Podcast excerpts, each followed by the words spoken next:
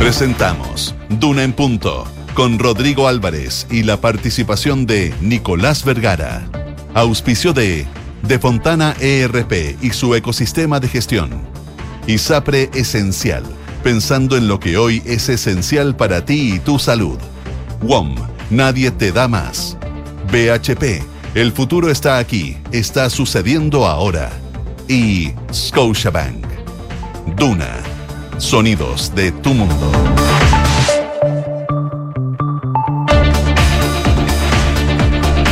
Siete de la mañana en punto, 7 de la mañana en punto, ¿cómo les va? Buenos días, bienvenidos a una nueva edición de Duna en punto que hacemos desde la ciudad de Santiago, todavía oscuras, todavía no amanece acá en la región metropolitana, em, temperatura baja, se nos vino el otoño nuevamente después de los eh, días cálidos que tuvimos al fines de la semana recién pasada. Saludos para quienes nos escuchan en la ciudad de Valparaíso, en el 104.1, en la ciudad de Concepción, en el 90.1 y en Puerto Montt 99.7. También usted sabe que tenemos nuestra dirección en internet en www.duna.cl y a través de todas las redes sociales arroba Radio.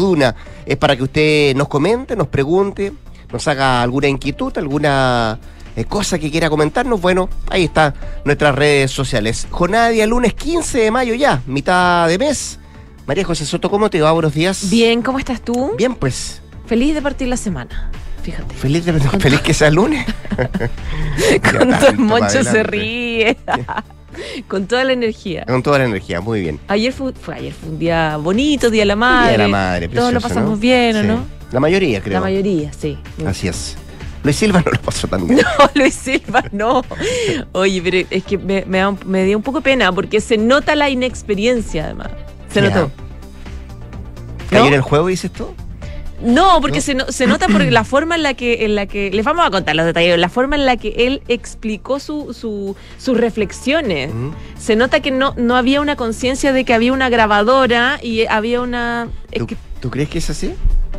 Hay otros que piensan lo contrario, Dice que, que no. le salió del alma. Entonces le salió del alma. Ah. Sí, no, del alma Bueno. sale siempre. O sea, todo, del alma sale siempre. El punto de cuando uno da una entrevista, no, no, no- el alma no necesariamente entra. Salva la, salvo la señal que quieras dar. Claro. Sí. No, no, yo, yo creo que hubo un error ahí. Mi, mi- mi opinión. Y además que hacía dos días tenía casi a Esquella durante 48 horas diciéndote prudencia, prudencia, prudencia, prudencia. Vamos a dejarlo en que fue una mala entrevista, como Eso, dijo él, ¿no?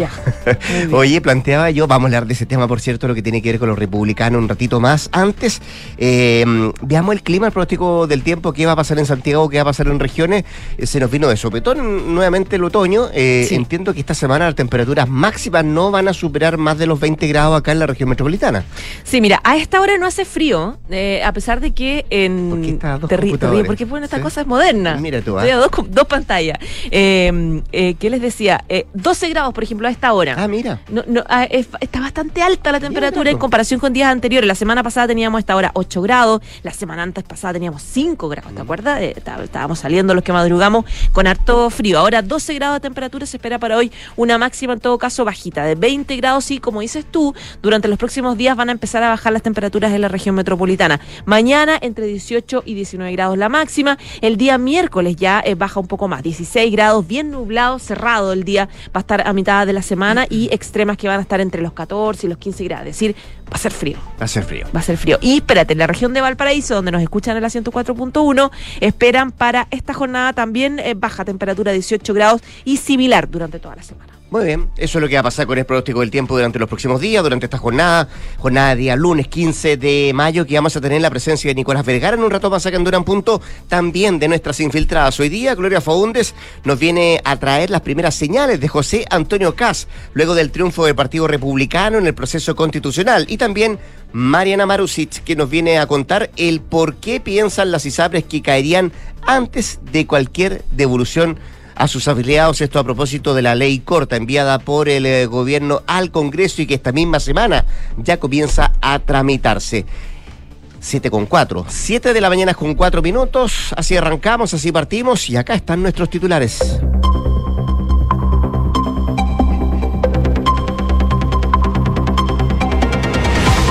La Defensoría Penal Pública insistirá ante la Corte Suprema para que se revelen las identidades de los testigos protegidos en el juicio contra Héctor Yaitul. El pasado 20 de abril, la Corte de Apelaciones de Temuco acogió un recurso interpuesto por el Ministerio Público, el cual solicitaba no acceder a la resolución de la magistrada Viviana García, quien dio lugar a la solicitud presentada por el abogado del dirigente mapuche.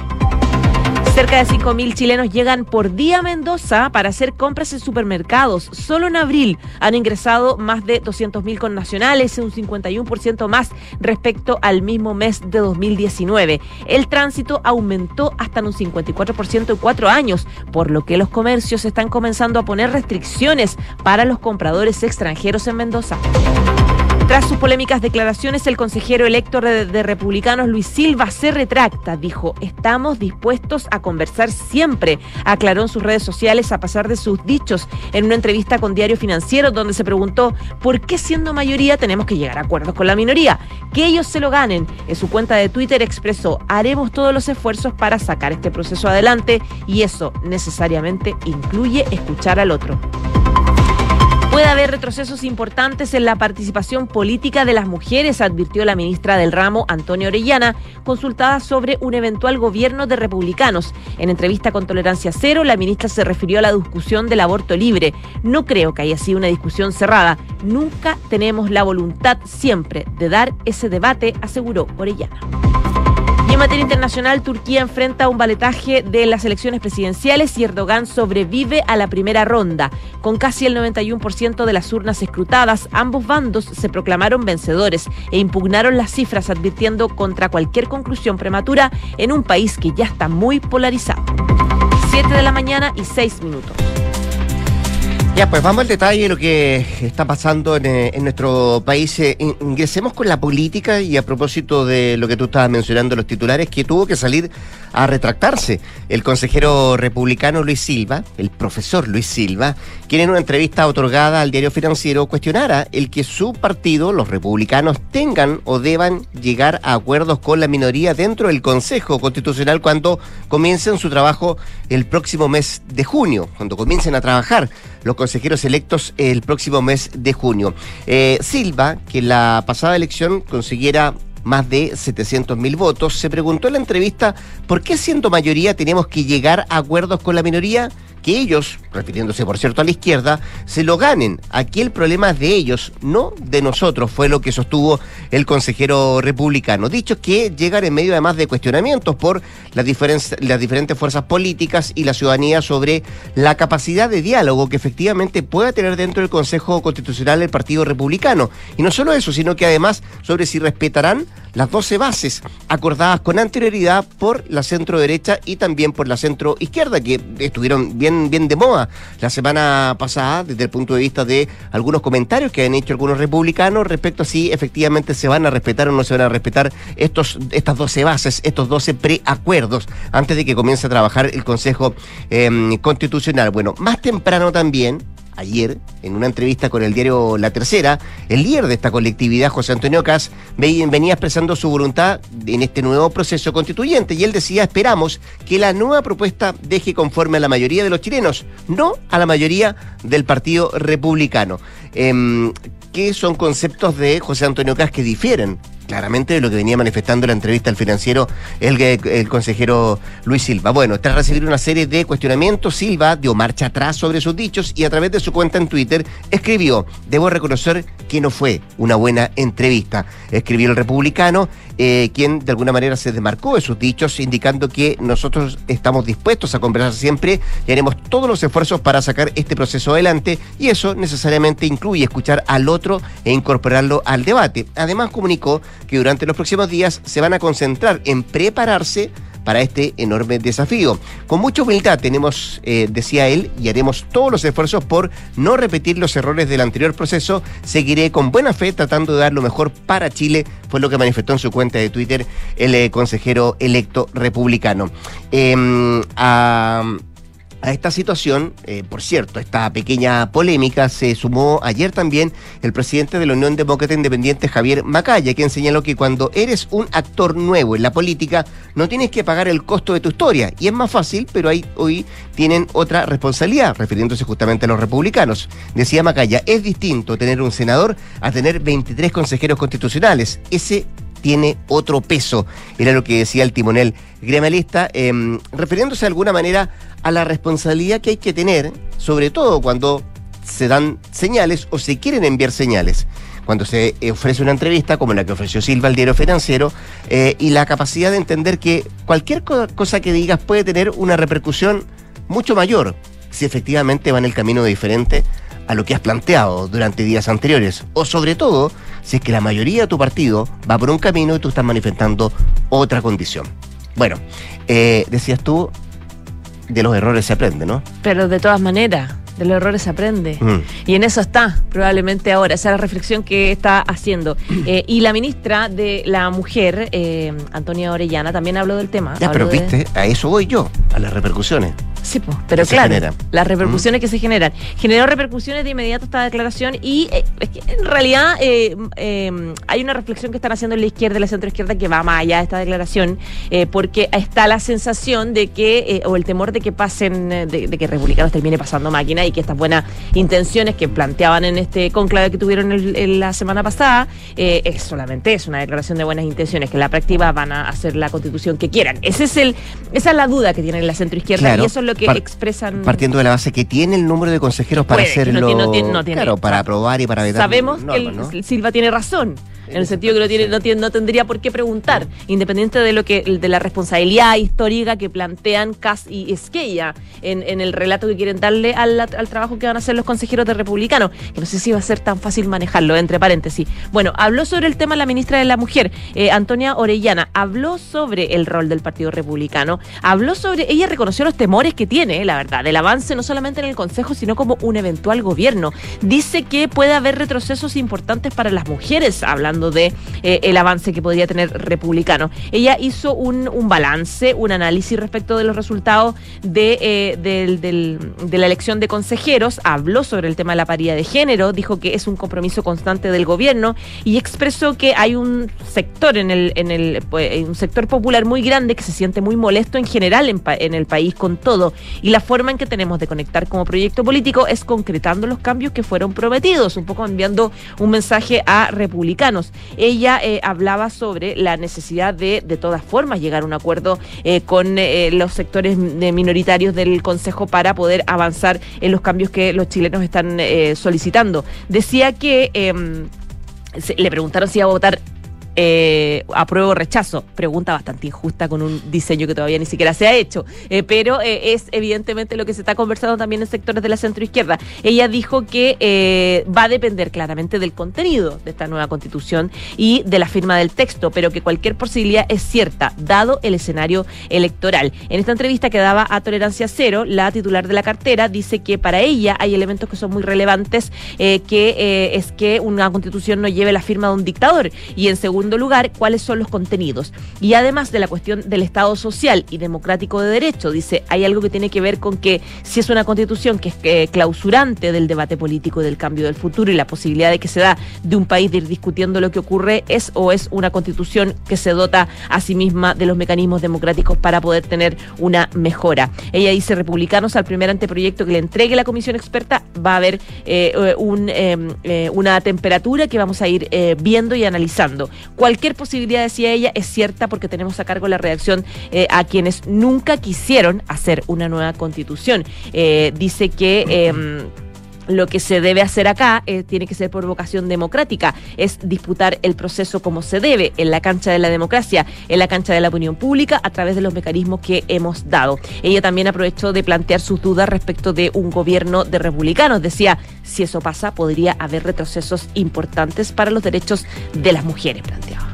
Mira tú, 7 de la mañana con 13 minutos. Estás en Duna en Punto. A propósito de todos esos comentarios de que se puede generar luego en junio cuando comience ya a trabajar los consejeros electos el domingo pasado en este proceso, fíjate que la encuesta Academ, la última encuesta Academ, entregó varios resultados interesantes sobre justamente el futuro del trabajo de este Consejo Constitucional. Eh, este sondeo de opinión de conocer que un 61% de los consultados cree que el Partido Republicano va a trabajar para que el proceso funcione de buena manera. No obstante, un 54% estima que el nuevo Consejo Constitucional no va a representar adecuadamente la realidad del país. Eso como primera cosa. También destaca la encuesta que la imagen positiva del ex candidato presidencial José Antonio Caz subió 8 puntos porcentuales de 46 a 54 en el último mes, llegando a su nivel más alto desde el año 2018.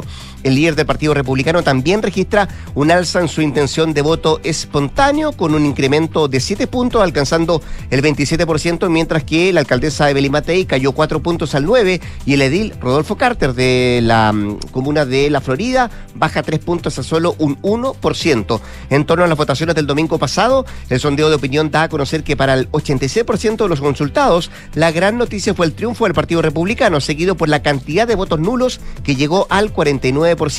En tanto, hay un 56% de los encuestados que cree que el principal perdedor de la jornada electoral es el gobierno del presidente Gabriel Boric. Pese a ello, su aprobación se mantiene estable en 30%, evidenciando un alza de dos puntos, mientras que un 65% lo desaprueba. Y respecto a quienes se inclinaron por votar nulo, fíjate que el 39% de ellos lo hizo porque ningún candidato lo representaba. Un 26% porque em, tiene rechazo a la política o porque no le interesaba el proceso. Y hay un 15% de las personas que votaron nulo que lo hizo porque el voto era obligatorio, eh, a modo de eh, no estar de acuerdo con aquello y por eso votaron nulo. Fíjate que finalmente respecto a la imagen de algunas figuras políticas, el líder del Partido de la Gente, el PDG, Franco Parisi, se derrumbó del 36 al 22%, similar panorama para la diputada Pamela Giles, que cayó del 51 al 43%, parte de los números que trae la última cadena. ¿Y sabes qué preocupa también a los ciudadanos?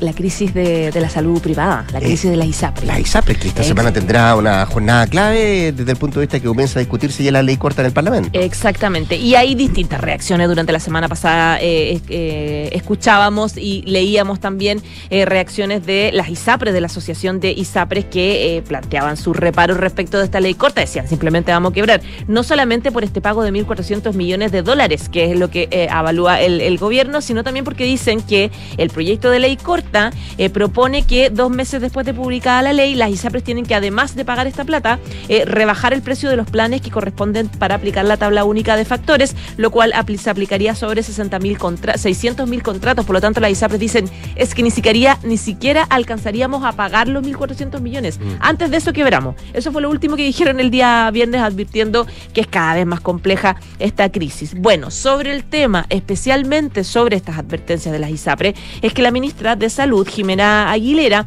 se refirió al proyecto y dijo que algo que no había dicho al principio, siempre puede ser perfectible. Se abrió entonces a eh, hacer algunas modificaciones y mejoras. Ella habló en em, Estado Nacional de TVN, donde dice que como gobierno tenemos premura, porque justamente la idea es ir, tratando de reducir la incertidumbre que hay actualmente. El proyecto plantea que una vez que se apruebe la ley, al mes tendría que hacerse efectiva la suspensión del cobro en los menores de dos años y se suspende el cobro en exceso por la no aplicación de la tabla de factores. Respecto a los diálogos que pueden surgir en el Congreso, a fin de aprobar el proyecto, la ministra de Salud dijo que todos los márgenes de maniobra para nosotros están dados por la, sentencia igual de la Suprema. Eh, expresó su opinión sobre el resultado final de la iniciativa. Dijo, nunca es perfecto, siempre puede ser perfectible. Eh, por, eh, por, por, eso se va al Congreso para mejorarse. Y ahí se pueden poner algunas alternativas sobre la, sobre la mesa. La ministra recalcó que como gobierno están dando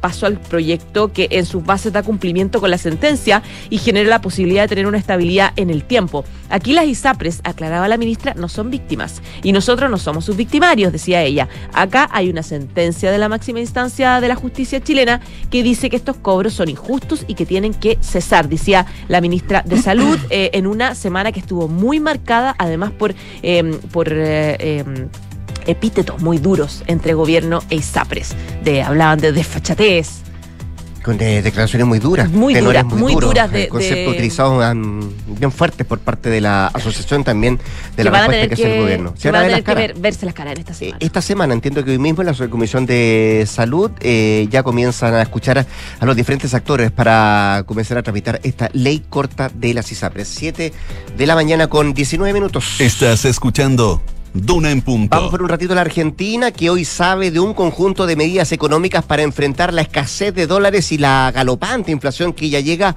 al 108,8% interanual en abril. Entre las medidas se encuentra un nuevo aumento de la tasa de interés y también de la intervención en el mercado de cambios, así como iniciativas para sostener el consumo y también el nivel de actividad. En concreto, el Ministerio de Economía, liderado por Sergio Massa, eh, estuvo durante todo este fin de semana ultimando detalles con su equipo y va a entregar un plan que incluye ajustar la tasa de interés de referencia. Según trascendió, se ubicaría en el 97% apenas dos semanas después de haberla subida del 81 al 91. Además, el Banco Central va a aumentar la intervención en el mercado de cambios y se va a buscar acelerar los acuerdos con el Fondo Monetario Internacional.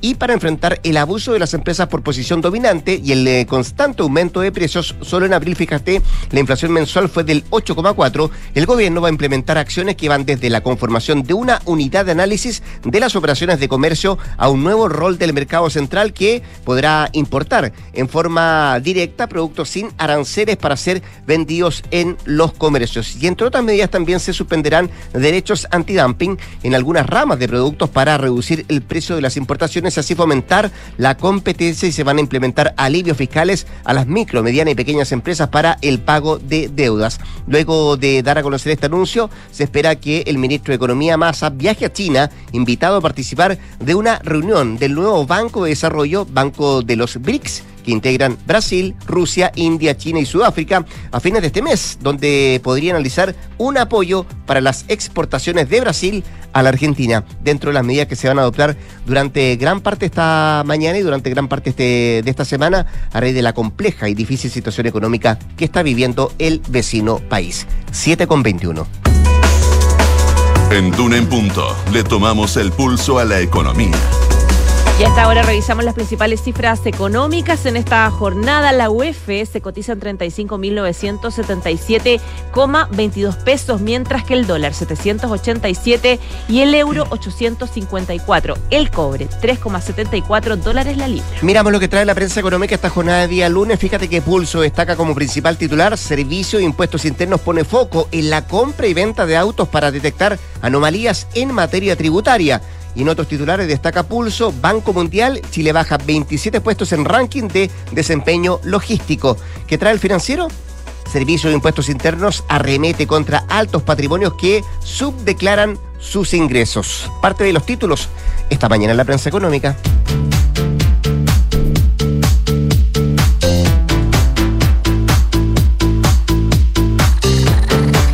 Y luego de tres años de silencio discográfico, la cantante australiana, australiana Kelly Minogue anunció los detalles de su próximo disco que llevará el título de Tension. La placa será el decimosexto trabajo de estudio de la artista australiana y será lanzado el próximo 22 de septiembre.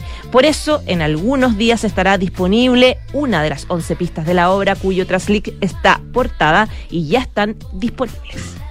Muy bien, pues con la música de la Oceánica, la orienta de Australia, Kylie Minogue, nos vamos al corte comercial. 54 años tiene Kylie Minogue, fíjate tú. Eh, nos vamos al corte. La José Soto vuelve a las 8 de la mañana para actualizarnos informaciones. Y antes de la pausa, quiero contarle un par de consejos. ¿Piensas que cuidar tu salud es importante? ISAPRE Esencial sabe que es esencial. Cuenta con el respaldo ISAPRE Esencial de Grupo Alemana, pensando en lo que hoy es esencial para ti y también para tu salud. Escondida BHP, el mayor productor de cobre del mundo, hoy usa 100% de agua de mar en su operación minera para ayudar a conservar los recursos de agua dulce. El futuro está aquí, está sucediendo ahora. Descubre cómo en bhp.com slash mundo mejor. Nos vamos al corte comercial y volvemos con más aún en punto.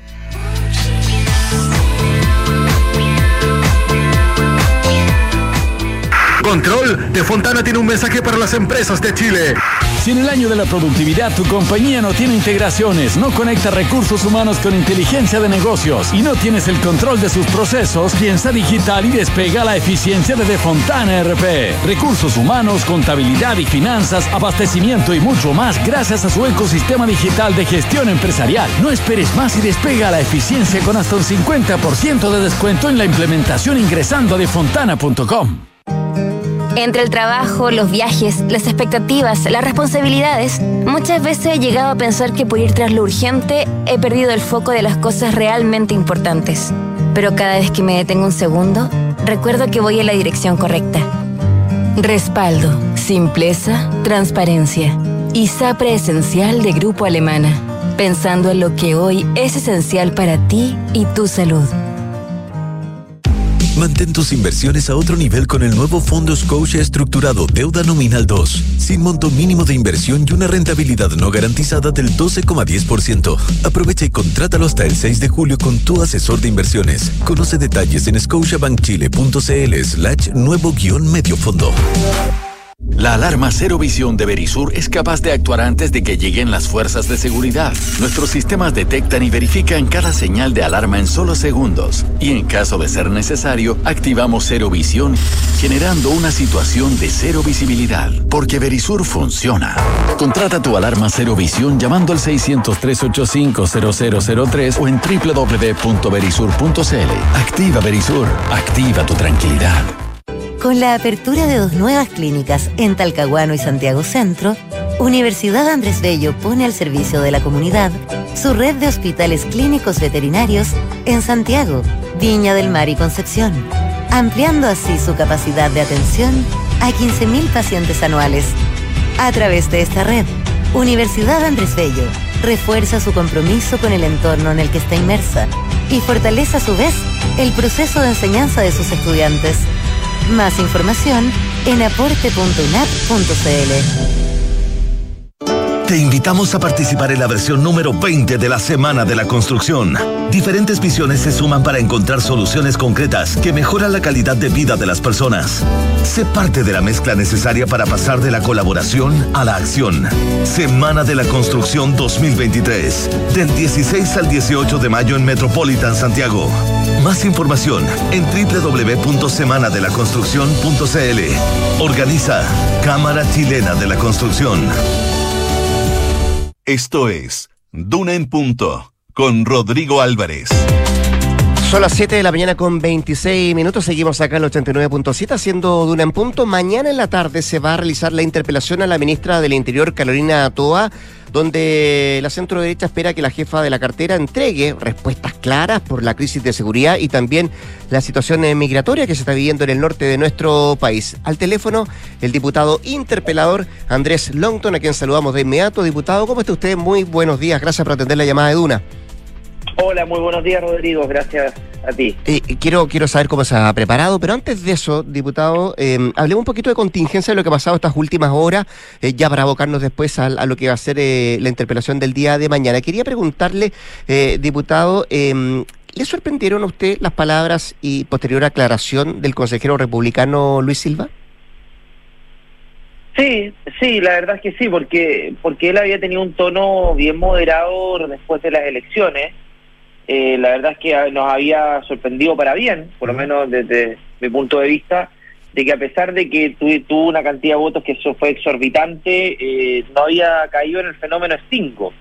Ya. Eh, eh, y, y, claro, esas declaraciones como que tienden a, a, a, a, ponernos en el lugar de que si efectivamente es una estrategia, porque realmente quiere pasarle por encima a una minoría, o efectivamente fue una frase desafortunada. Espero espero que sea una frase desafortunada como él mismo la reconoció, mm, mm. Eh, porque no sería una buena señal, eh, considerando además la, la, gran mayoría que tiene el Partido Republicano eh, y que esperamos que sea una mayoría que eh, tienda a, a, la voluntad de poder llegar a acuerdo, obviamente que las mayorías siempre tienen que hacerse valer de buena manera, entendiendo que el rol de las minorías también es, es relevante y no queremos obviamente que ocurra eh, el mismo fracaso y, y, lo mismo que ocurrió con el proceso anterior, donde finalmente, eh, por tratar de ponerte el pie encima a, la minoría que representábamos nosotros, finalmente el texto fue ampliamente rechazado porque había una desconexión con lo que pasaba en el país y con la historia constitucional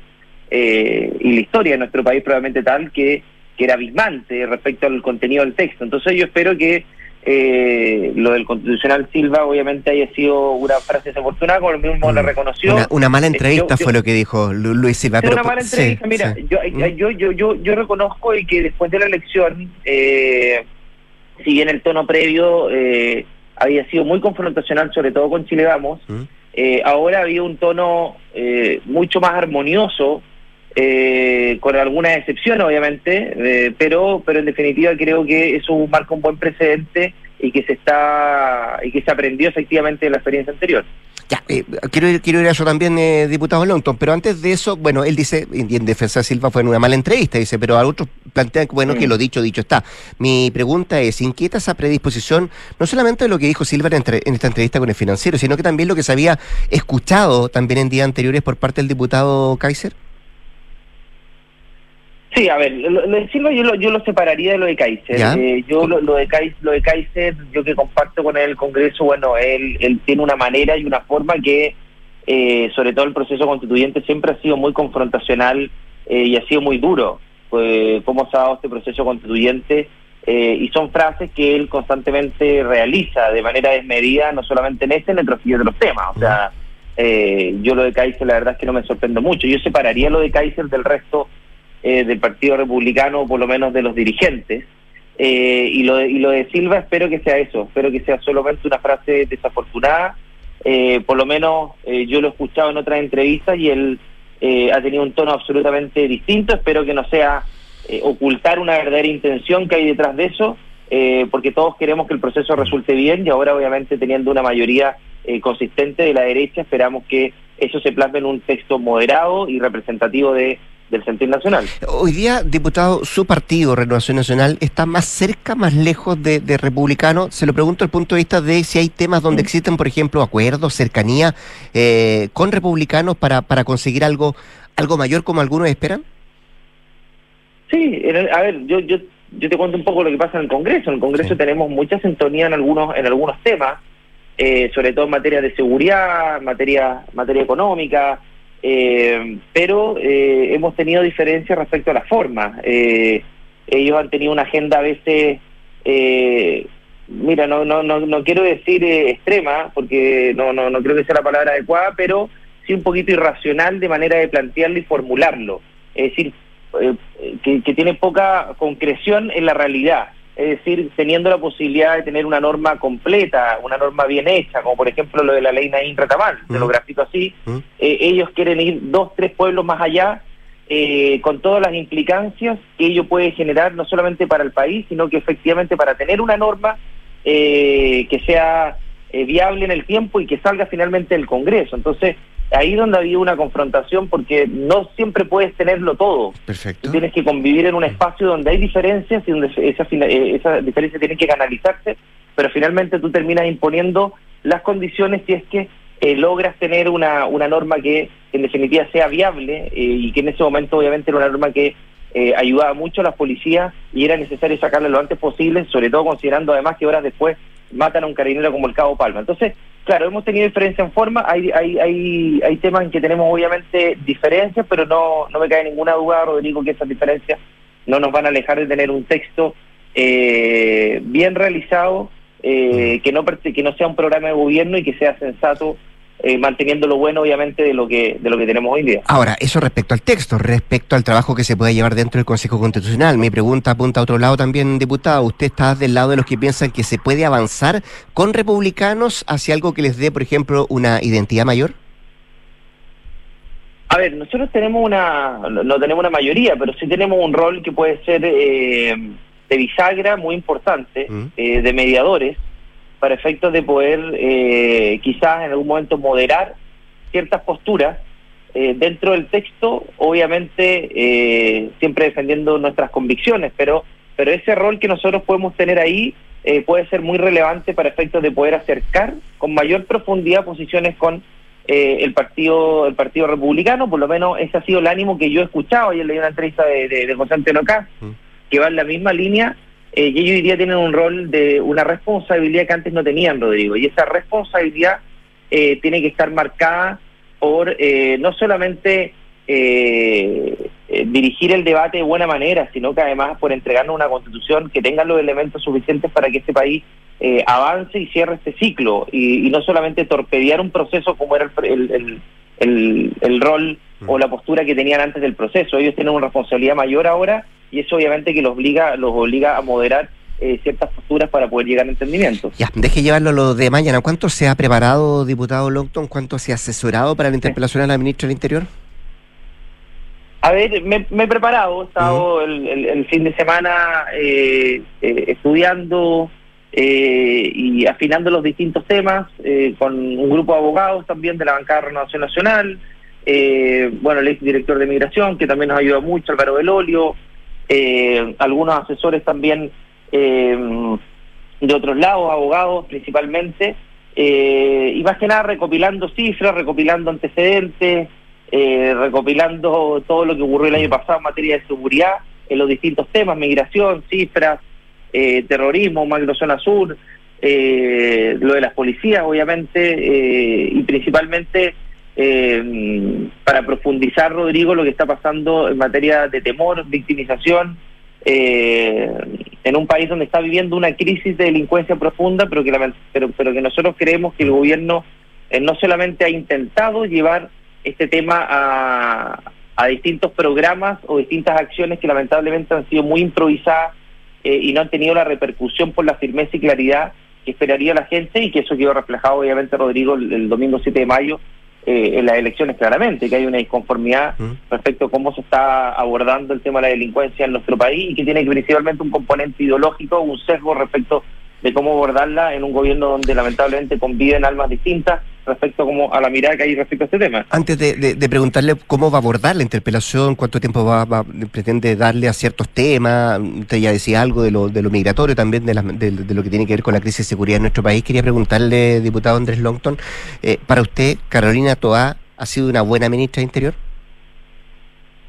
A ver, yo te lo, te lo, te lo digo de la siguiente manera. ¿Mm? Eh, en comparación con la ministra Isquia Siches, eh, obviamente que ha tenido, ha habido un cambio que es evidente, eh, pero eso no la convierte en una buena ministra. Eh, la, ex ministra sí que, sí se lo hizo realmente mal y obviamente que había una, vara baja en comparación a lo que que, lo que se tenía que hacer después. Ha habido un cambio de mirada en la ministra Carolina Tobá, principalmente yo creo por el sector de donde ella pertenece. ¿Mm? Una centroizquierda que ve con menos sesgos que el sector de donde provenía la ministra Isquesices, pero sí ha tenido una dificultad real la ministra Toá de cómo lidiar con ese sector que es parte del gobierno eh, y que lamentablemente le ha impedido avanzar con mayor claridad y firmeza y el tiempo pasa y el tiempo pasa y el tiempo, Rodrigo, no se recupera para efectos de poder combatir de buena manera la delincuencia, porque son más casos, eh, se, se profundizan los números eh, y en definitiva esa inmovilidad es lo que al país lo tiene absolutamente desesperado. Ahora, la interpelación, ¿cómo la va a abordar usted? ¿El foco, diputado, va a estar puesto en tratar de que ella explique lo que ha pasado de aquí para atrás o cómo se va a enfrentar esta crisis de aquí para adelante? Las dos cosas. ¿Cómo se va a enfrentar de acá hacia adelante? ¿Cómo va a poder lidiar con esta eh, parsimonia, con esta demora, con esta poca claridad que ha demostrado el gobierno con esta agenda y este programa de gobierno absolutamente insuficiente, eh, con ministros que paralelamente, Rodrigo, dicen que hay que avanzar, que hay que concretar el programa, pero con un programa que es absolutamente insuficiente eh, y que pareciera además una agenda de impunidad en materia en materia de seguridad, con programas que se improvisan, pero que hay poca claridad cómo se están ejecutando o cómo se van a ejecutar. Esta, yo lo dije, es una oportunidad mm. para la ministra, pero también para el país, para que tenga claridad, eh, respecto a cómo se van a ejecutar las distintas políticas públicas, pero también eh, la agenda legislativa, entre otras cosas, y si se van a abandonar o no estos sesgos que en definitiva aparecen constantemente y que retrasan o demoran una agenda clara en materia de seguridad, eh, mientras en el país, Rodrigo, se siguen profundizando cifras que son las más altas que desde que se tenga registro, por ejemplo, de los delitos más violentos. Mm. Eh, y eso y eso lo vemos todos los días en las noticias y lamentablemente somos un país que está normalizando las muertes. Eh, Rodrigo, ya, ya no hay temor de que te roben, hay que temor de que te maten día a día. Eh, y eso obviamente que exige una agenda muy, muy robusta, pero además de la agenda, eh, Rodrigo, exige que esa agenda se concrete, que no solamente queden palabras para la galería. Y eso pareciera ser que está más instalado en nuestro país que una agenda con medidas duras y firmes como, como exige la ciudadanía. Cada vez que aparecen ¿ah? las interpelaciones, me refiero, tanto en el pasado como en el presente diputado, suele eh, cuestionarse, sabemos que es una herramienta que utilizan los parlamentarios para buscar explicaciones, para tener datos, para entregar eh, alguna respuesta a preguntas bien difíciles para quienes se van a interpelar. Eh, pero siempre surge la idea de que es una herramienta que, que si bien es de, de los parlamentarios, no tiene mucho sentido. ¿Usted sigue defendiéndola? Mm. Sí, a ver, yo creo que se ha desvirtuado un poco, Rodrigo, porque eh, muchas veces nos ha pasado que el ministro o la ministra termina contestando lo que quiere. Es decir, tú le contestas A y él o ella te dicen Z. Es decir, no finalmente pareciera un seminario eh, o una exposición de lo que el ministro estima conveniente decir. Eh, pero yo creo que es una buena herramienta de fiscalización porque te permite visibilizar las distintas acciones o visibilizar también cuál es la postura de la oposición y en qué temas quieren que se avance con mayor eh, con mayor claridad. Eh, es una herramienta tremendamente democrática Mm. de fiscalización, eh, Rodrigo, muy distinta a la acusación constitucional. Muchos eh, la asimilan precisamente porque la acusación constitucional ha tenido un tinte más político, eh, pero la interpelación yo creo que es una herramienta que debería potenciarse, eh, pero también los ministros y ministras deben tener la disposición a ser interpelados eh, para efectos de que no pierda eh, el sentido que tiene la misma la- esta misma herramienta. Ya, pues vamos a ver qué es lo que pasa mañana en la tarde entonces con la interpelación de la ministra del Interior, Carolina Toa. Diputado Andrés Longton, muchas gracias por conversar con nosotros, que esté muy bien, ¿ah? Gracias a ti, Rodrigo. Un abrazo. Muy bien, chao, chao. 7 con 40, vamos al corte comercial. Pórtate a la red 5G más grande de Chile con los planes más y agrega planes adicionales por solo 4.990 pesos cada uno por cuatro meses con los mismos beneficios que el plan original. Elige y pórtate. WOM, nadie te da más.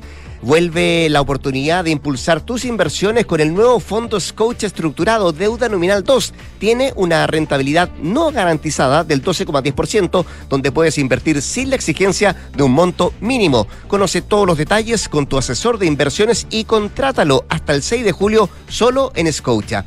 Y conecta la gestión de tu empresa con Sapiens CRP y tu área de gestión de personas con Senda. Ambas soluciones de Defontana y su ecosistema de gestión empresarial. Integra todos los procesos de tu compañía en defontana.com. Nos vamos al corte comercial y al regreso, acá en el estudio, Nicolás Vergara y nuestras infiltradas, Gloria Faúndes y Mariana Marusit. Construir un futuro mejor para Chile es una responsabilidad que compartimos todos. A medida que crece la demanda de cobre esencial para producir vehículos eléctricos, turbinas eólicas y paneles solares, también crece la necesidad de producir cobre de manera responsable. Por eso, Escondida BHP, el mayor productor de cobre del mundo, hoy usa 100% de agua de mar en su operación minera para ayudar a conservar los recursos de agua dulce. El futuro está aquí. Descubre cómo en bhp.com slash mundo mejor. Ya grupo, hace rato que no vamos al gimnasio y tenemos el año pagado. po. Vamos mañana y hacemos piernas. Pucha, no puedo. Estoy sin auto. Está difícil. Tengo bautizo. Sorry, compré la gata.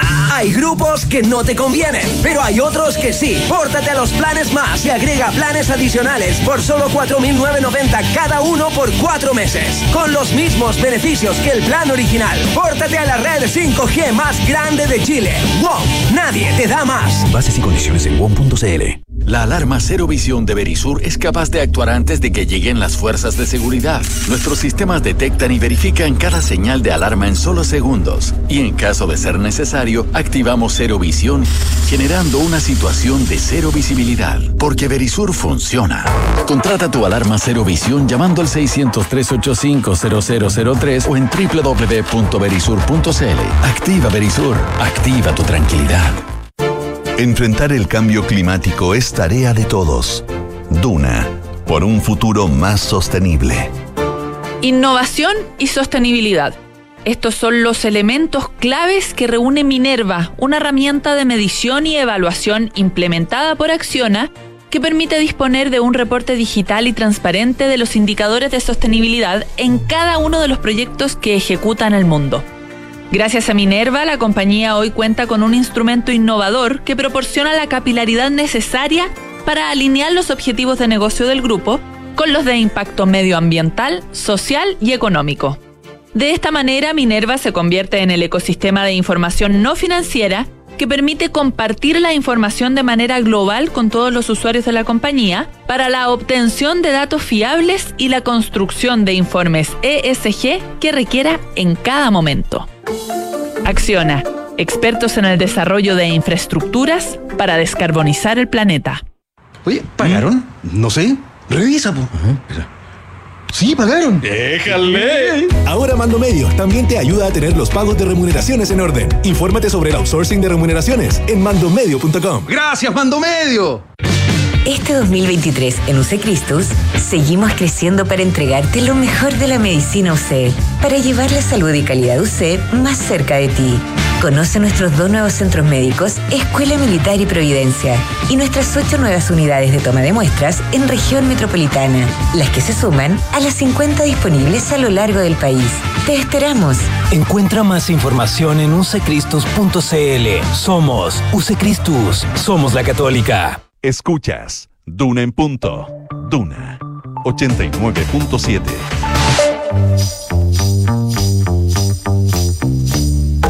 Son los infiltrados en Duna en punto.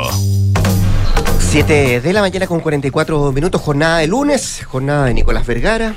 ¿Sí? Jornada de Gloria Faúndez de manera Marusit. Eso sí. Eso sí. ¿Cómo les va? Buenos días. Hola. A los tres. Una mañana invernal. Aunque, Sí. no, aunque no fría. Se vino el sopetón en otoño, ¿no? Aunque no fría. Está bueno ya. ¿Está bueno? Está bueno. Entonces, el fin de semana tuvimos verano, verano, ¿no? Sí. Es verdad. Oye, sí, yo encuentro que estamos todavía en verano, ¿no? Hoy día, primer día de frío. Y ni siquiera. Y ni siquiera. No, no, cuando tú No. estabas fuera tuvimos unos días bien helados. Ah, ya. Cuando tú No estuviste fuera. Cuando tú estuviste fuera. Ya, ya, ya. José Antonio Cas, Gloria Faúndez. Rist. Claro, el hombre del momento, dice, ¿Sí? ¿no? Yo creo, pues después de un triunfo tan arrollador en términos electorales, eh, sobre el cual él mismo eh, se ha manifestado sorprendido, ¿no? De haber eh, conquistado. La verdad es que José Antonio Cas y en particular el Partido Republicano tiene el peso de la prueba, porque una cosa es estar acostumbrado a gritar desde fuera de la cancha. Y otra cosa es ingresar a la cancha, pero no solo eso, sino que también tener la posibilidad de rentar la pelota. Porque el contundente triunfo eh, electoral que consiguieron en la elección de consejeros les permite bloquear cualquier tipo de iniciativa que se dé dentro de ese consejo. Eh, pero vamos a las señales que él se ha preocupado de dar eh, en estos días, donde eh, durante una semana la verdad es que estuvo bien silente, ¿no? Y no sé si a ustedes les llama la atención, pero a mí sí la poca euforia que ha demostrado el Partido Republicano para celebrar el triunfo electoral. Lo que, por cierto, algunos señalan que es una buena señal o que va en el sentido correcto respecto de cómo encarar este proceso también debe haber algo, creo yo, de impacto frente a su propio triunfo, porque una de las cosas que va a tener que aprender a hacer José Antonio Cast y el Partido Republicano, y vemos en estos días que es súper difícil, es administrar la victoria. A veces administrar los triunfos puede ser tan complicado como encarar las derrotas.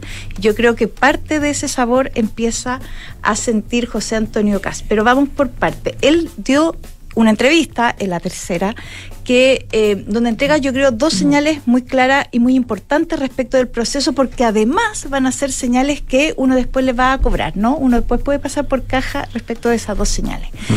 Y uno es, primero, que no va a pasar máquina al estilo frente amplista. Eso es un tema eh, contundente en términos de que puede hacerlo.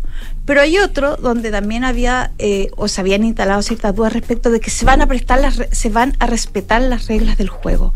Él eh, es bien enfático en señalar que él y su partido han respetado las reglas del juego. Lo que es muy importante porque sabemos que este proceso constitucional que eh, ya eh, con los consejeros empieza el 7 de junio, tiene una serie de reglas que ya están sobre la mesa. Entonces, esas dos señales eh, a mí me parecen las más importantes que eh, revela eh, en esta entrevista donde me autocito, por cierto. Claro, fue una gran entrevista. en un gran fin de semana la tercera. Sí, estamos orgullosos de nuestro fin de semana, la verdad lo invito a leerlo. Eh, sobre eso, el problema con José Antonio Cast, yo creo, y su y, y no yo creo que no solo le puede pasar a él, sino que a cualquier liderazgo cuando los crecimientos son tan explosivos, es que entra mucha gente a la casa. Y yo creo que eh, los grandes problemas que ha tenido en estas primeras semanas, y yo creo que él ha, ha hecho en privado una reflexión, pero va a tener que hacerlas bien, es sobre cuáles son las señales que está dando Republicano. Ayer, es decir, ya no hablemos del diputado Johannes Kaiser, que fue el primero que puso una duda respecto eh, de las bases, del cumplimiento de las bases del Consejo. Pero ayer fue el, el consejero más votado, Luis Silva, que en una eh, Sí. entrevista eh, En cuya, DF, en DF más. en el DF más cuya título era bastante eh, llamativo, decía todo lo contrario o instalaba todo lo contrario a las señales que ha pretendido instalar Cast y su círculo más cercano, que respecto de cómo relacionarse con la mayoría, y él decía una cosa bien a los stingos, se señaló, ¿no? Respecto de que si uno es mayoría, ¿por qué se tiene que eh, juntar con las minorías? Porque cresta era la expresión.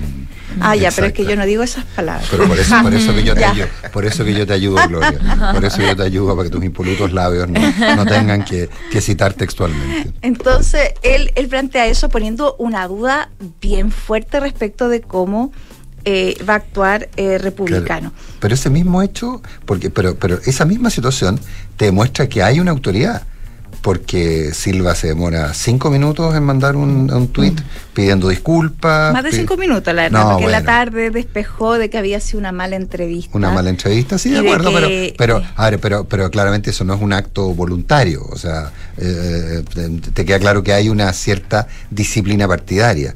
Es que voy para allá, porque la verdad es que eh, lo que pasó el, el domingo pasado y lo que va a pasar en los próximos meses, que es parte de la preocupación de José Antonio Cast y de su círculo íntimo, que por cierto la entrevista lo trató de no hacer vinculante, ¿no? Trató de hacer eh, cuerdas paralelas respecto de lo que pase puerta adentro en el Consejo Constitucional y lo que puede eh, significar eso respecto de su propia opción de llegar a la moneda. Él, él es, ha sido bien enfático en señalar que una cosa es lo que pasa en el Consejo, otra cosa es lo que pasa en el Parlamento y otra cosa es lo que pasa eh, fuera de este organismo, pero la verdad es que eso no va a ser así, es indesmentible y yo creo que todo el espectro político eh, toma nota de que lo que pasa en el Consejo eh, Constitucional es eh, parte importante, recae en la responsabilidad de José Antonio Caz y de buena y en buena parte aquí hay un test sobre su liderazgo y de cómo conducir un proceso en el que es mayoría y que por lo tanto eh, tiene que dar las señales de mayoría, ¿no? Que son eh, la apertura al diálogo, el hecho de no pas- pasar máquina y eso. Lo que sí está claro, creo yo, es que él va a tomar harta distancia de la discusión constitucional en los próximos meses. Al menos en lo formal. Al menos en lo formal, sí. Precisamente para que después no se vincule la posibilidad de, eh, porque este es un proceso constitucional que es incierto y, y si uno toma nota de las votaciones de los chilenos, vaya que cambiamos de opinión, ¿no? De un rato a otro. Entonces, tampoco es un proceso que esté, eh, como se diga así, eh, despejado que va a ser aprobada una nueva constitución. Sí, parece que en esto Cas también lo señala en la entrevista que él en principio le parecería mejor cerrar ya la discusión constitucional y dedicarse eh, y que ya no sea parte del debate político, ¿no? Con una nueva constitución, no cerrarla sin que haya constitución. digo. Con una nueva constitución. Al menos su empeño declarativo está puesto en ese, en, en- en, digamos, en, en esa posibilidad. Así que veremos, porque Oye, de aquí a junio, cuando se instalen, Siete, ¿no? El Mm. 7 de junio, pero de aquí al 17 de diciembre, cuando nos tengamos que o pronunciar de- otra vez De manera obligatoria. de manera obligatoria, es claro, en este, en este tobogán electoral en el que, nos, que se nos ha metido, eh, los ojos van a estar puestos en, en José Antonio Caz y en cómo supera esta que yo creo es su primera prueba real, real, de liderazgo eh, con mira a la moneda. Bien, pues vamos a ver qué es lo que pasa de aquí a, a junio, como tú dices, muy bien, a diciembre. Mariana Mar- Marusic, ley corta de ISAPRES y el por qué las aseguradoras creen que van a caer antes de hacer cualquier devolución. Sí, sí, tal cual está la ley corta, eh, las ISAPRES estiman que eh, caería el sistema incluso antes de que puedan hacer cualquier tipo de devolución, antes de los famosos 1.400 millones de dólares de, de los que se ha hablado. Y, y, la verdad es que en un inicio eso fue lo que, el, el, lo que todo el mundo en realidad con lo que se quedó, que las ISAPRES iban a tener que devolver 1.400 millones de dólares con este proyecto de ley corta que ingresó el gobierno al Congreso, pero ellos lo que aseguran es que se está ah, generando finalmente una expectativa en la gente que no se puede cumplir por dos cosas. Uno, porque ellos dicen que no tienen cómo pagar 1.400 millones de dólares y, y dos, eh, porque dicen que de aprobarse tal cual el proyecto, claro, caerían antes de, que mm, llegue ese día. ¿Y por qué dicen eso? Básicamente el proyecto de ley da seis meses para que las ISAPRES presenten un plan sobre cómo van a devolver los 1.400 millones de dólares eh, que estimó el regulador que tendrían que ah, devolver, digamos. Eh, pero ellos dicen que en realidad a los dos o tres meses eh, la verdad es que eh, se, produce una baja de ingresos, según dice el mismo proyecto, eh, porque tienen que bajar los planes de todas las personas a las que les corresponda. Recordemos que la Corte Suprema lo que dijo fue que hay que aplicar la tabla de factores a toda la cartera de afiliados de las ISAPRE y en caso de que el plan suba por ese tema, no se puede subir el plan y en caso de que baje hay que devolverle a esas, o sea, hay que bajar el plan obviamente de por vida y devolverle a esas personas la diferencia entre lo que le bajó el plan y lo que le estaban cobrando. Eh, entonces, por esa baja del plan que se produce desde el tercer mes de publicada la ley, eh, el regulador, la Superintendencia de Salud, calculó que las ISAPRES les va a bajar los ingresos un 6%. Ese cálculo en realidad no estaba bien hecho no, no, eh, y en realidad la baja de ingresos es de un 8% porque había un, mal hecho un cálculo, pero, pero finalmente son 31 mil millones de pesos los que dejan de recibir las ISAPRES como ingresos producto de esta baja de los planes de salud. Esos 31 mil millones de pesos, eh, la verdad es que es una cifra bien considerable porque 31 ah, 31 mil millones de pesos mensuales, mes, claro. Y, y 31 mil millones de pesos mensuales, la verdad es que eh, en, en ni, las ISAPRES en, una, en un año, digamos, tendrían que devolver, tengo la cifra por acá, tendrían 376 mil millones anuales. Son millones de millones, claro. Menos, claro. Eh, y eso es casi cuatro veces más que las ganancias eh, que tuvo la industria en 2011, que fue su mejor año en la historia, cuando ganaron 103 mil millones de pesos. Entonces, y es un porcentaje muy relevante de la venta, además. O sea, por lo, o sea, lo que cae es la venta, que eso es lo, es el, el, el, lo, que, lo que ingresa cae en la misma proporción. Es decir, tienen que asumir un mayor gasto y además ganan menos y con eso ni siquiera pagan los, ni siquiera pagan los costos operacionales actuales. Claro, porque ya tienen pérdidas, recordemos que vienen de dos años de, de pérdida las ISAPRES, pero claro, lo que dicen es que aunque tengamos utilidades, ganancias, la verdad es que no nos va a alcanzar eh, eh, para cubrir esta menor, eh, estos menores ingresos que van a tener. Entonces eso significaría que dejan de cumplir algunos indicadores que les exige el regulador y al ratios, dejar de ratios de eficiencia. Digamos. El ratio de liquidez, por ejemplo, que hoy tiene una holgura, holgura de 60 mil millones de pesos, entonces tú calculas dos en dos meses, se comen, la holgura. se comen la holgura de liquidez y dejan de cumplir el indicador. Y eso significaría que las ISAPRES tienen, los controladores tienen que hacer un, una, un inyectar capital, digamos, para que puedan seguir funcionando, que es algo que han hecho hasta ahora varios controladores, o al menos, sobre todo, lo, lo, lo del, el que es más público, digamos, es la Cámara chilena con, con salud, ha hecho aumentos de capital de más de 100 mil millones durante la pandemia, y, eh, pero ahora los controladores lo que dicen es que probablemente no van a estar dispuestos para, hacer inyect para inyectar capital en una empresa que saben que no va a ser sostenible de por vía. Son bajas en los ingresos que tendrían de por vía y además tendrían que pagar una cifra que ellos estiman es impagable, los 1.400 millones de dólares. Entonces...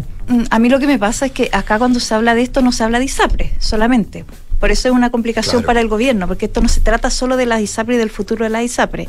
Se trata de quienes cotizamos en la ISAPRE, se trata del sistema eh, completo que va endosado, que tiene que ver con clínica, es decir, hay mm. un efecto dominó y se trata del sistema público de salud también, también, que tiene que absorber o que debería absorber a toda la cantidad de gente que se queda fuera del sistema eh, privado y por tanto es un problema mayor para el gobierno, por mucho que el gobierno en la guerra comunicacional trate de decir, oiga, este es problema de usted, ustedes durante años les dijimos que estaban haciendo esto de mala manera, durante años, no sé, eh, allanaron a reforma al sistema, pero ahora lamentablemente, y eso es un tema que, que me parece lo, es lo que marca la discusión más allá de la ISAPRE, ya es un problema de todos, ¿no? Es bien y- endémico este, y con un- y con un- esta crisis, y con si es pro- que se desata. Claro, y con un problema bien dramático, básicamente, con la gente que tiene preexistencias. Pero por cierto. La gente que tiene Sí. preexistencias, el, el punto, y yo a mí me llama la atención lo poco que se ha relevado el tema, y lo poco que la autoridad, la ministra de Salud, que ha sido muy razonable, pero lo poco que lo tiene presente. Eh, porque se habla de que, no, si la gente no hay problema, cotiza su 7% a- obligatorio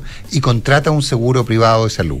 Y los seguros privados van a poder hacer lo que quieran, prácticamente eso uno podría entender. El problema práctico es que los seguros privados, por definición, no van a recibir esa importante masa de gente que tiene preexistencia, que hoy día están en las ISAPRES y que las ISAPRES obligatoriamente tienen que, tienen que mantenerlos y que la- las ISAPRES, por más que les cambien los precios, etcétera, deben, de- deben seguir haciendo esas prestaciones. Entonces, esas personas son gente que va a salir del sistema y va a ir a presionar sobre el sistema público de salud con enfermedades complejas, con tratamientos permanentes, con Caros. quimioterapias, con, con un montón de cosas. Y esa es una variedad, esa es una vertiente. ¿Ustedes se acuerdan lo que fue en su minuto Ricardo Soto? ¿Se acuerdan la ley que terminó en la ley Ricardo Soto de los enfermos de- con enfermedades complejas, catastróficas? Eh, o sea, pensemos eso. A, a mí, eh, de repente, me da la sensación hasta que hay un cierto grado de frivolidad en la manera en que se plantea este tema, suponiendo que todo se resuelve por la vía que los privados se van a quedar con los buenos, el Estado se va a quedar con los malos. ¿Y qué pasa con los comillas? Muy malos.